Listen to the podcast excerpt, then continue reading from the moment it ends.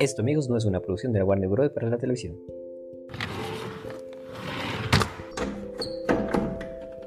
Hola, escuchas. Esto es Audio Gavetas. Un podcast breve y nunca definitivo, como los alargues en los mundiales de fútbol. Y de la misma forma que hizo Gabo junto con sus amigos de Barranquilla en su publicación Crónica, la mención futbolística es circunstancial y solo sirve como enganche. En el episodio de hoy les invito a navegar y no se desesperen si no tienen una fuente hídrica cercana. Como escucharán ahora, bastará con que se rompa un bombillo. En Audio Gavetas, un cuento de Gabo. La luz es como el agua. En Navidad, los niños volvieron a pedir un bote de remos. De acuerdo, dijo el papá. Lo compraremos cuando volvamos a Cartagena. Totó, de nueve años, y Joel, de siete, estaban más decididos de lo que sus padres creían. No, dijeron a coro, nos hace falta ahora y aquí.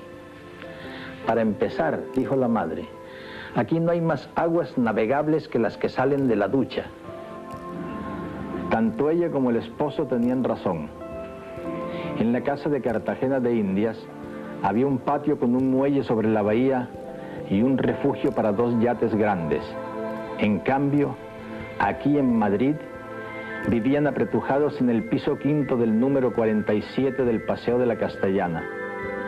Pero al final, ni él ni ella pudieron negarse porque les habían prometido un bote de remos con su sextante y su brújula si se ganaban el laurel del tercer año de primaria y se lo habían ganado. Así que el papá compró todo sin decirle nada a su esposa, que era la más reacia a pagar deudas de juego. Era un precioso bote de aluminio con un hilo dorado en la línea de flotación. El bote está en el garaje, reveló el papá en el almuerzo. El problema es que no hay como subirlo ni por el ascensor, ni por la escalera, y en el garaje no hay más espacio disponible. Sin embargo, el sábado siguiente, los niños invitaron a sus condiscípulos para subir el bote por las escaleras y lograron llevarlo hasta el cuarto de servicio. Felicitaciones, les dijo el papá. ¿Y ahora qué? Ahora nada, dijeron los niños. Lo único que queríamos era tener el bote en el cuarto y ya está. La noche del miércoles, como todos los miércoles, los padres se fueron al cine. Los niños, dueños y señores de la casa, cerraron puertas y ventanas y rompieron la bombilla encendida de una lámpara de la sala. Un chorro de luz dorada y fresca como el agua empezó a salir de la bombilla rota y lo dejaron correr hasta que el nivel llegó a cuatro palmos. Entonces cortaron la corriente sacaron el bote y navegaron a placer por entre las islas de la casa. Esta aventura fabulosa fue el resultado de una ligereza mía cuando participaba en un seminario sobre la poesía de los utensilios domésticos. Totó me preguntó cómo era que la luz se encendía con solo apretar un botón y yo no tuve el valor de pensarlo dos veces. La luz es como el agua, le contesté. Uno abre el grifo y sale. De modo que siguieron navegando los miércoles en la noche, aprendiendo el manejo del sextante y la brújula, hasta que los padres regresaban del cine y los encontraban dormidos como ángeles de tierra firme. Meses después, ansiosos de ir más lejos, pidieron un equipo de pesca submarina, con todo, máscaras, aletas, tanques y escopetas de aire comprimido.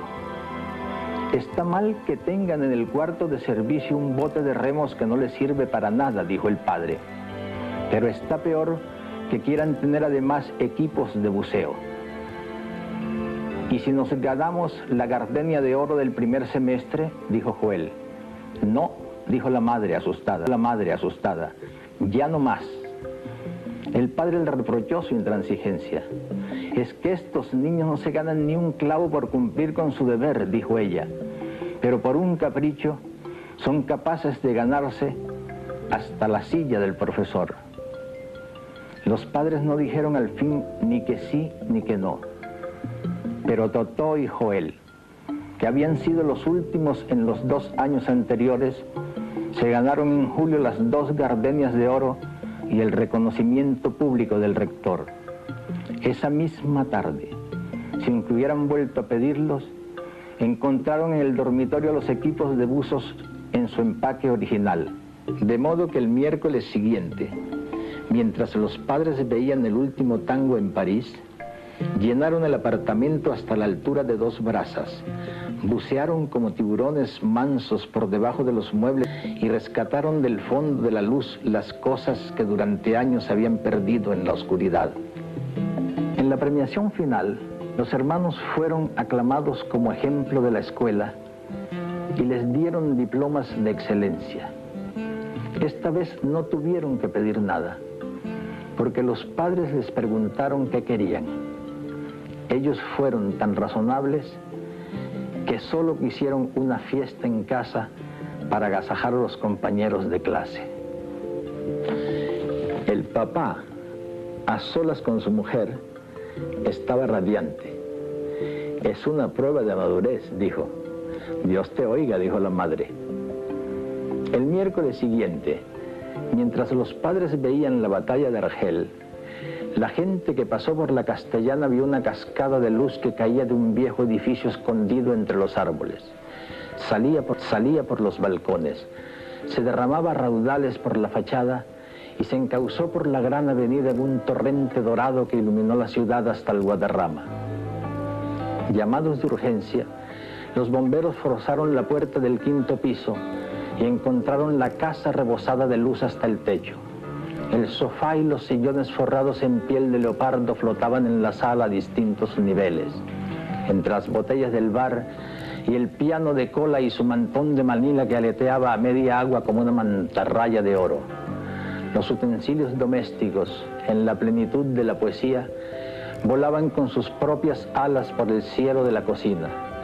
Los instrumentos de la banda de guerra, que los niños usaban para bailar, flotaban al garete entre los peces de colores liberados de la pecera de mamá, que eran los únicos que flotaban vivos y felices en la vasta ciénaga iluminada.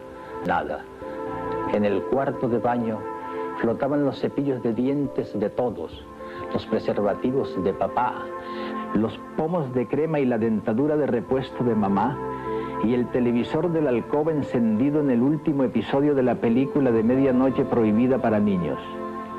Al final del corredor, flotando entre dos aguas, Totó estaba sentado en la popa del bote, aferrado a los remos con la máscara puesta, buscando el faro del puerto hasta donde le alcanzó el aire de los tanques, y Joel flotaba en la popa, buscando todavía la altura de la estrella polar en el sextante, y flotaban por toda la casa sus 37 compañeros de clase, eternizados en el instante de hacer pipí en la maceta de geranios, de cantar el himno de la escuela con la letra cambiada por los versos de burla contra el rector, de beberse a escondidas un vaso de brandy en la botella de papá, pues habían abierto tantas luces al mismo tiempo que la casa se había rebosado y todo el cuarto año elemental de la escuela de San Julián el Hospitalario se había ahogado en el quinto piso del número 47 del Paseo de la Castellana.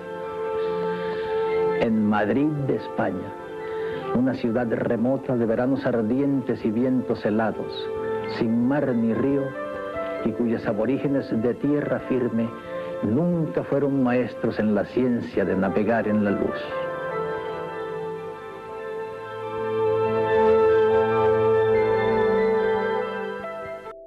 Luego de escuchar el cuento La luz es como el agua, en voz de su propio autor, y antes de arrancar con los comentarios, hagamos una pequeña presentación de Audio Gavetas.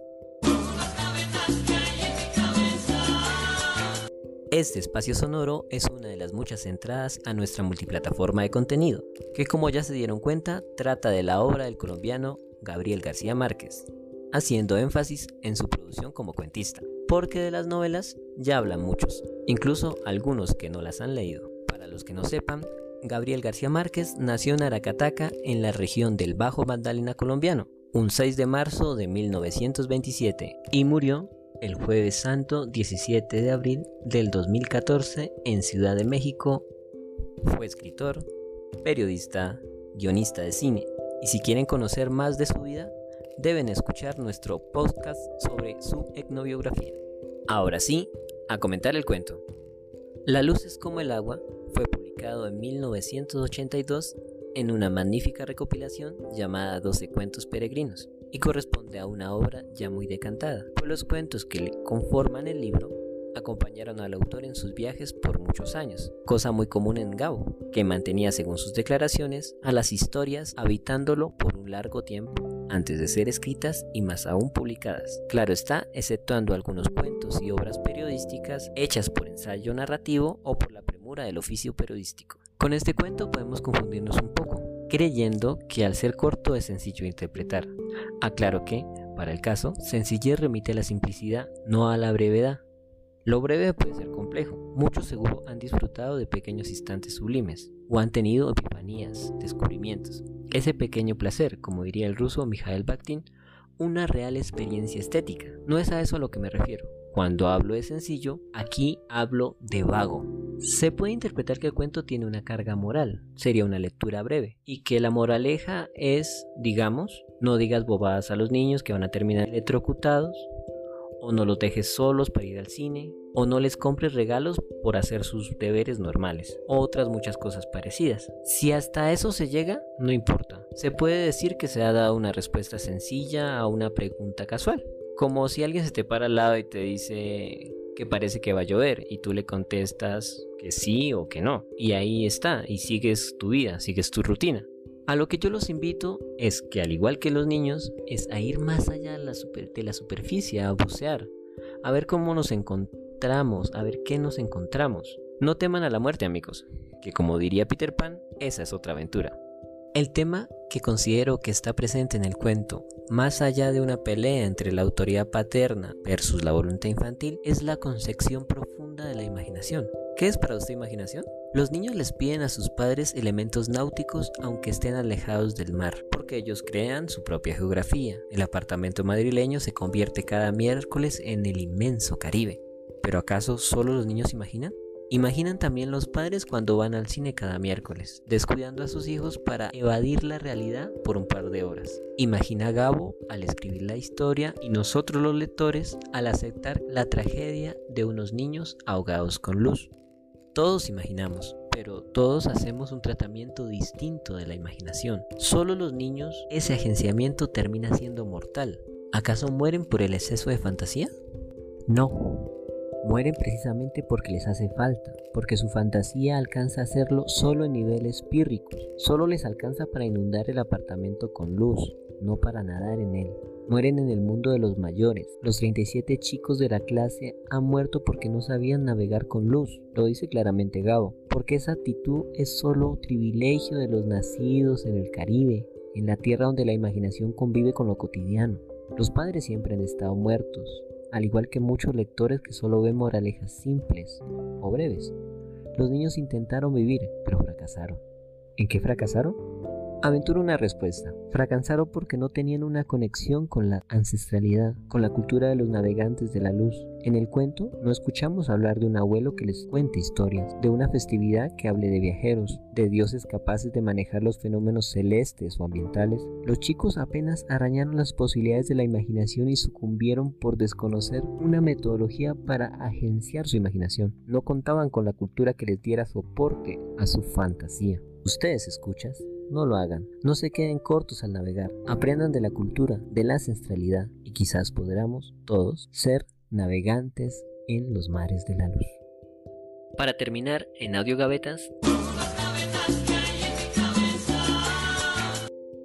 la de irnos, porque la literatura también suena.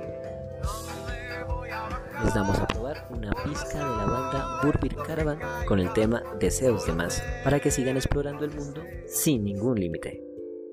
El anterior podcast es producto del taller de literatura y escritura 3 impartido por el programa de literatura de la Universidad del Cauca. Hasta la próxima. Audio postdata, la cortinilla corresponde al tema Gavetas de la Orquesta La Andén y el audio del cuento fue tomado de una entrevista concebida por el autor a la televisión española.